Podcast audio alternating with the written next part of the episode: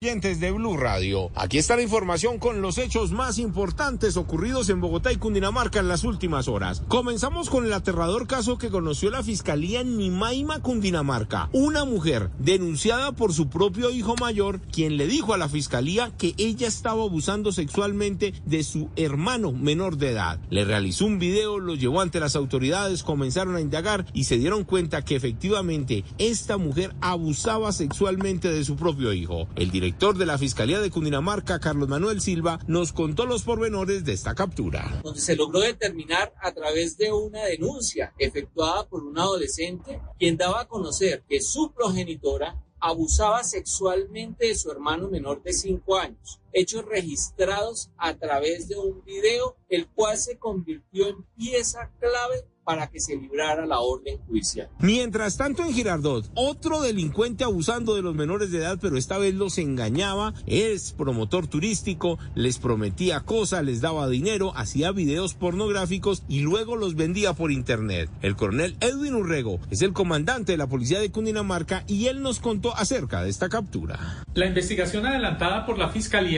nos permitió judicializar a Germán Gómez Ramírez, presuntamente responsable de los delitos de demanda de explotación sexual comercial de persona menor de 18 años y pornografía infantil con menor de 18. De acuerdo con la evidencia técnica que tenemos, esta persona presuntamente engañaba a menores de edad con el ofrecimiento de dinero para que accedieran a sostener relaciones sexuales con él mientras grababa videos que aparentemente comercializaba en páginas web. Volvemos a la capital del país, pero esta vez con el y el dolor de cabeza para los usuarios de Transmilenio que transitan por la autopista sur con Avenida Primero de mayo. Tres delincuentes, dos hombres y una mujer, cada noche de 7 a 10 de la noche están haciendo de la suya robando los celulares. Utilizan sus cuerpos para llegar hasta las partes altas donde están las ventanas y en un descuido de los usuarios se roban los celulares. Lo peor es que la comunidad que vive en ese barrio, en esa esquina, está cansada de denunciarlo ante las autoridades, de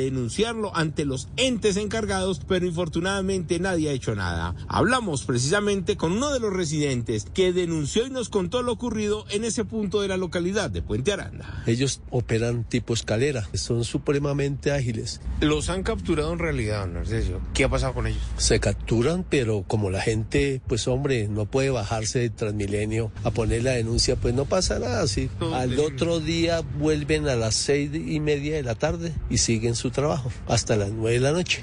Con varias grabaciones esperan que la policía los capture porque a diario, a diario están haciendo de las suyas en la avenida Primero de Mayo con Autopista Sur. Edward Porras, Blue Radio. Estás escuchando Blue Radio. ¿Qué, qué alimenta a mi mamá? Mi primera gran sonrisa, mis primeras